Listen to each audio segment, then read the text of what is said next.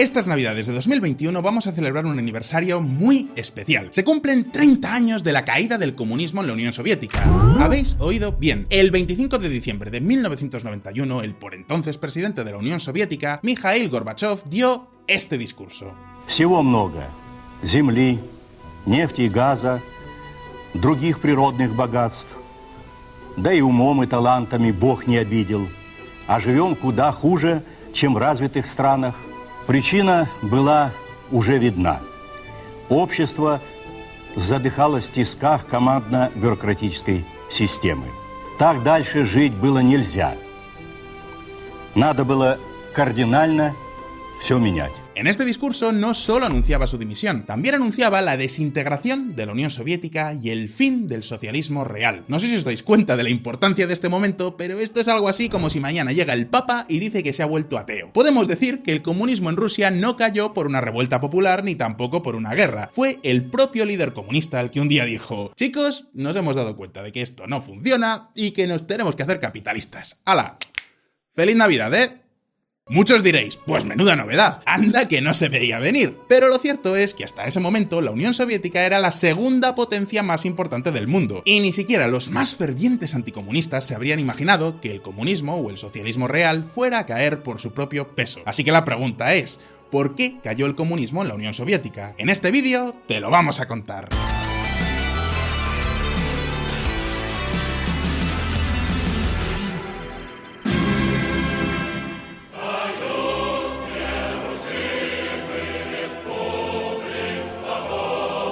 La Unión Soviética es como tus bisabuelos. Posiblemente te han contado muchas cosas sobre ellos, pero en realidad no los has conocido o apenas tienes recuerdos de ellos. Pues con la Unión Soviética pasa lo mismo. Todos sabemos que tenían un sistema comunista, que ganaron en la Segunda Guerra Mundial y que después empezaron una guerra fría con Estados Unidos y en general con el mundo capitalista. Sin embargo, estos días se cumplen nada menos que 30 años de la disolución de la Unión Soviética. Y hace solo un mes vimos un tuit de Bloomberg con una frase del presidente chino que nos llamó muchísimo la atención atención. Xi asegura que la Unión Soviética cayó porque nadie fue lo suficientemente hombre para levantarse y resistir a Estados Unidos. Vale, sabíamos que la Unión Soviética había escasez de muchas cosas, pero seamos honestos. La testosterona no era una de ellas, básicamente porque todos los que mandaban eran hombres. En cualquier caso, así se pronunció Xi Jinping en el año 2012 en un discurso meses antes de convertirse en presidente de China. Así que nos han entrado aquí en VisualPolitik muchas ganas de hablar de la Unión Soviética. ¿Por qué? Pues porque queremos hacer un balance de lo que fue el comunismo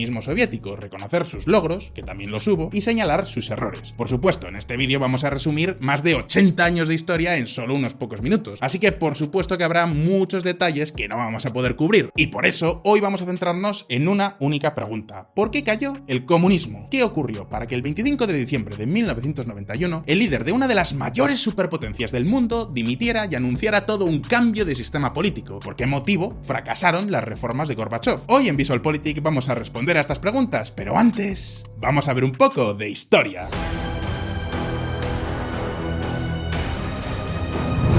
El nacimiento de una superpotencia.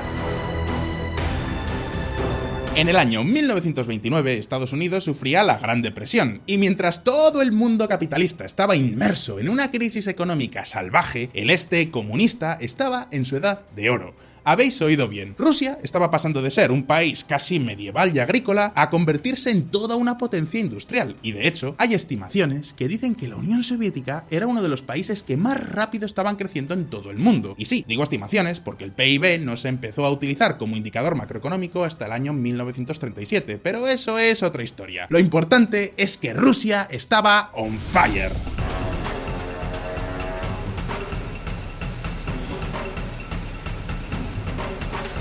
Y diréis, pero ¿cómo es esto posible? ¿No se supone que el comunismo no funciona? Pensadlo bien, hay algo mucho peor que el comunismo, y eso es la falta de sistema. Hasta la Revolución Rusa los zares se limitaban a enlazar una guerra con otra y para financiarla se dedicaban a imprimir rublos y a exprimir a sus súbditos recaudando impuestos. De repente llegan los comunistas y el Estado empieza a utilizar todo ese dinero que recauda para invertir. Así es como los rusos empezaron a tener educación, infraestructuras y sistemas de producción más modernos. El centralismo económico transfirió recursos del campo a las ciudades.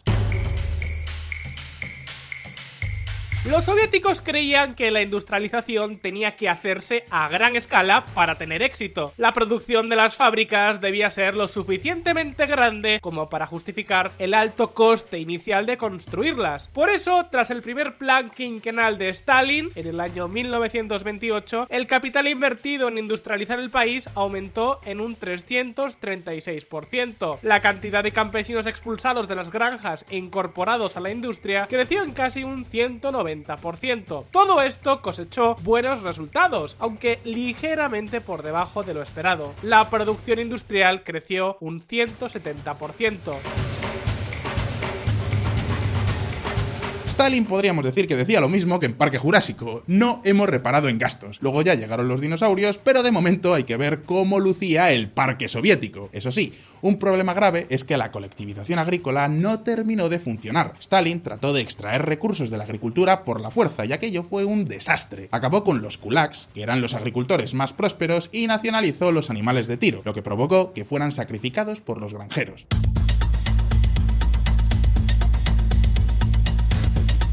El resultado habla por sí solo. La producción agrícola disminuyó en más de una cuarta parte en comparación con 1928. Pero Stalin no era precisamente esa clase de gobernantes que tolera la crítica. Como todos ya sabéis, la represión en estos años fue terrible. El principal periódico soviético dice que 20 millones murieron como víctimas de Stalin. Y lo peor de los años 30 es que eras un don nadie si no invadías a otro país. Así que a Stalin le pareció muy buena idea firmar el pacto Molotov-Ribbentrop con la Alemania nazi para repartirse la mitad de Polonia, anexionarse las repúblicas bálticas y ocupar Besarabia, que es la actual Moldavia. Luego Hitler le traicionó y casi casi acaba con la Unión Soviética porque a estas alturas Stalin había hecho una purga brutal dentro del ejército rojo, liquidando a prácticamente todos sus altos mandos. Finalmente, la victoria de la Segunda Guerra Mundial confirmó a la Unión Soviética como una de las dos grandes superpotencias del globo, y así es como empezaba la Guerra Fría.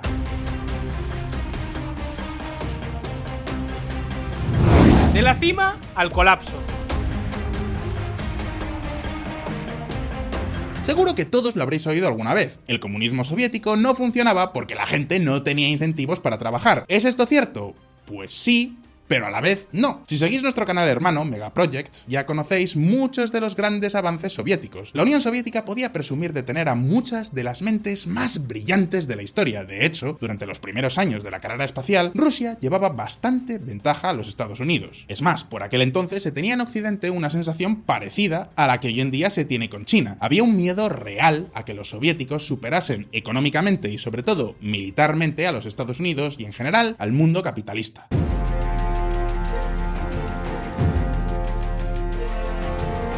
Pensadlo bien. Apenas había información sobre lo que ocurría al otro lado del telón de acero, y el aparato de censura soviético se encargaba muy bien de tapar sus vergüenzas. Y lo cierto es que cada vez había más vergüenzas que tapar. Podríamos decir que a mediados de los años 60 es cuando el comunismo soviético empieza a agotarse.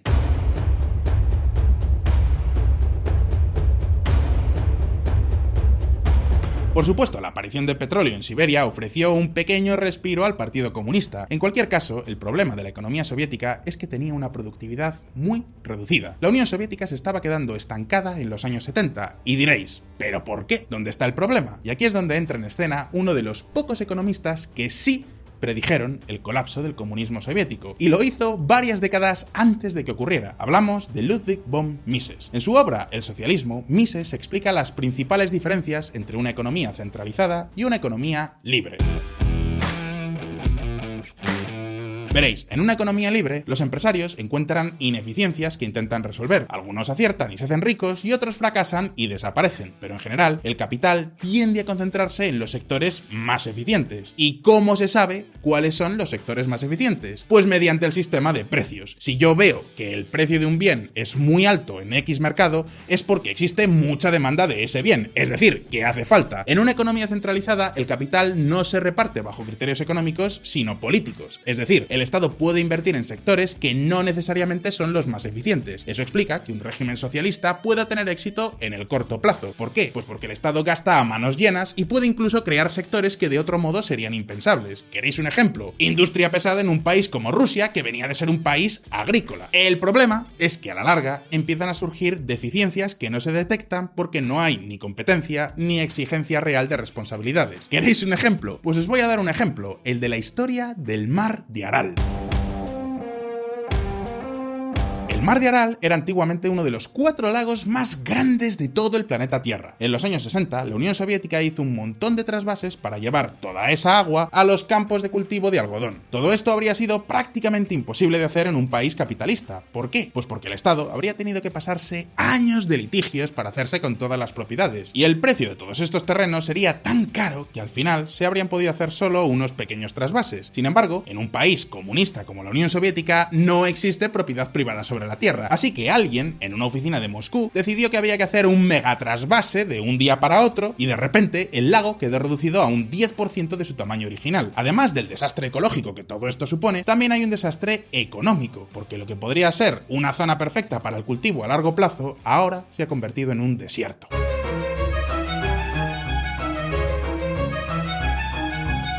Pues bien, ahora imaginad este ejemplo replicado en mil y un casos más. La historia de la Unión Soviética es la historia de montones de proyectos megalómanos. Ciudades como Magnitogorsk, de la que hablamos en Megaprojects, que fueron creadas de un día para otro. Por supuesto, muchos de estos proyectos no tenían por qué ser malas ideas inicialmente. El problema es que al no tener un sistema de precios, no se sabía cuántos recursos había que invertir para que realmente tuvieran un sentido económico. Si a todo esto le sumamos la falta de libertad de expresión, tenemos que nadie se atrevía a señalar las ineficiencias. Conclusión, pues pues lo que en un momento fue una de las economías de más rápido crecimiento del mundo terminó estancándose. La crisis del petróleo de 1979 disparó el precio del crudo, lo que volvió a inyectar montones y montones de dólares a la economía soviética. Pero esto hizo que el Politburo se viniera arriba y a alguien del Kremlin le pareciera una buena idea invadir Afganistán. Hoy en día ya sabemos que incursionar por Kabul y alrededores es ir directos al precipicio, y los soviéticos tampoco se escaparon de la trampa afgana. De repente se vieron envueltos en una espiral continua de aumento del gasto militar. Pero ojo, que la culpa no fue solo de los afganos. Ronald Reagan en Estados Unidos también tuvo mucho que ver. Mentiras y pruebas manipuladas de Star Wars engañaron al Kremlin y al Congreso. No era tan potente como la Estrella de la Muerte, pero Reagan se sacó de la manga todo un escudo espacial para protegerse de un potencial ataque nuclear que desató el pánico en el Kremlin. Los dirigentes comunistas se pusieron a gastar millones y millones en intentar replicar algo que sencillamente era imposible porque no era más que una burla estadounidense. Esta estafa supuso la ruina absoluta para la economía de la Unión Soviética. Estaba clara la cuestión que tenían sobre la mesa ¿Hasta qué punto era demasiado tarde para intentar cambiar o modernizar la Unión Soviética? Pues ahora mismo lo vamos a ver.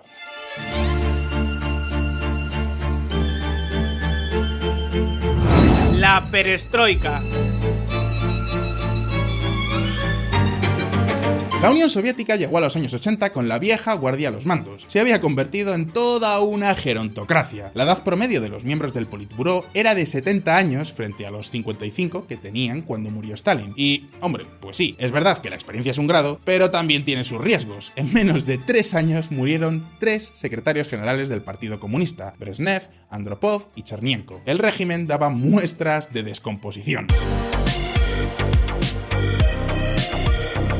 La corrupción asolaba al Kremlin. Se acababa de descubrir el gran escándalo del algodón, que implicaba directamente a uno de los peces gordos del Politburó. No era un caso aislado. Los escándalos de los dirigentes comunistas ya no los podía tapar ni la peor censura.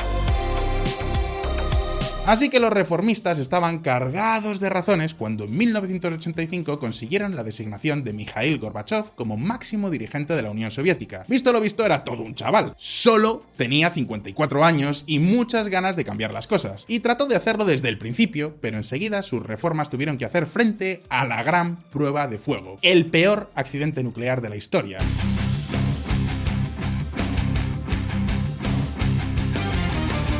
Chernóbil dejó una vez más en evidencia la falta de transparencia de las autoridades soviéticas, y unos años después de la catástrofe, el propio Gorbachev lo tenía claro. El accidente nuclear de Chernóbil, incluso más que mi lanzamiento de la perestroika, fue quizás la principal causa del colapso de la Unión Soviética cinco años después. Mikhail Gorbachev, abril de 2006. El encubrimiento de Chernóbil fue letal para la Unión Soviética. Las autoridades soviéticas tardaron varios días en informar del accidente por miedo. Los primeros datos de la catástrofe llegaron desde Suecia, donde se detectó un aumento de la radioactividad. Así que la gente de Ucrania y del resto de Europa del Este estuvo haciendo vida normal sin saber que se estaban exponiendo a lo peor de la nube radioactiva. Aquello fue para Gorbachev una muestra de que el sistema soviético necesitaba reformas más profundas que las ya iniciadas. Y todas estas reformas se hicieron bajo la bandera de la perestroika, que en ruso significa reestructuración. Englobó un conjunto de medidas diseñadas para liberalizar poco a poco la economía y el sistema político. Se dieron pasos hacia un mercado libre limitado y hacia cierta descentralización de la economía soviética. Una parte importante de estas reformas fueron la Glasnost, que significa transparencia. La prensa y la televisión empezaron a incluir posturas contrarias al proyecto socialista y todo esto condujo a celebrar en 1989 unas elecciones relativamente libres que dejaron claramente en evidencia que el Partido Comunista estaba completamente desacreditado ante los ciudadanos.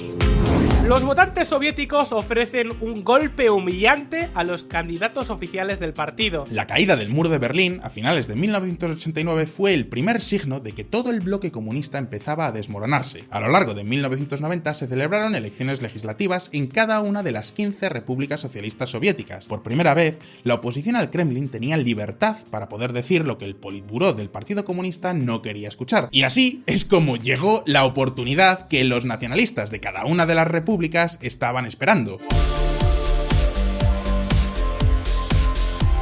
Las tres repúblicas bálticas, Estonia, Letonia y Lituania, no perdieron ni un segundo para iniciar su transición a la independencia. Otros territorios también reivindicaban su propia soberanía, como la propia República Soviética Rusa, liderada por Boris Yeltsin. La desintegración de la Unión Soviética había iniciado su cuenta atrás. Todo se aceleró en agosto de 1991 con el fallido golpe de Estado dado por la KGB y el ala dura del Partido Comunista. Ya no había vuelta atrás. Las repúblicas socialistas soviéticas decidieron acabar con la Unión Soviética. Así que en su discurso de renuncia como presidente de la URSS, Gorbachev expuso el fracaso absoluto del comunismo. Всего много.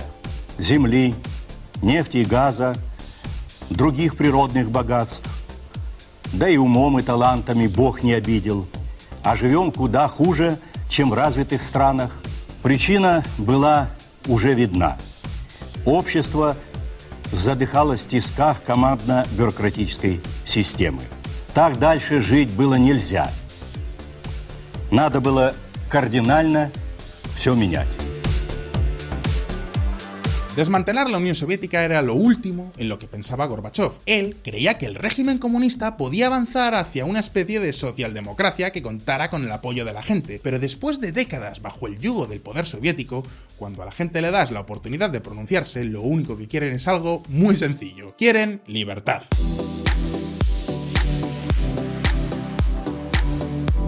La verdad era simple. La Unión Soviética era imposible de reformar. El 25 de diciembre de 1991, su bandera era arriada en el Kremlin. Punto final para la hoz y el martillo. En su lugar empezó a ondear la bandera tricolor de la Federación Rusa. Y ahora muchos os preguntaréis, ¿pero y qué pasó después? ¿De verdad le ha ido bien a Rusia con el capitalismo? Pues no está del todo claro, la verdad, pero de todo eso vamos a hablar en otro vídeo que sacaremos próximamente. Mientras tanto, la pregunta es para vosotros. ¿Creéis que la Unión Soviética podría haber evitado su disolución? Y lo que es más importante, ¿qué pensáis de Gorbachev? ¿De verdad creéis que fue un héroe de la democracia, como muchos le quieren poner? ¿O tal vez fue simplemente una víctima de los acontecimientos? Podéis dejarme vuestra respuesta en los comentarios y, por supuesto, no olvidéis que aquí en Visual Politics sacamos vídeos nuevos todas las semanas, así que suscribíos a este canal y dadle a la campanita para no perderos ninguna de nuestras actualizaciones. También quiero recordaros que tenemos un canal hermano que se llama Mega Projects con K de Visual Politics, donde hablamos de un montón de estos proyectos que dieron la sal y la vida a la Unión Soviética y que seguro que a muchos de vosotros os van a interesar. Si os ha gustado este vídeo, dadle a like y nos vemos en el próximo. Un abrazo y hasta pronto.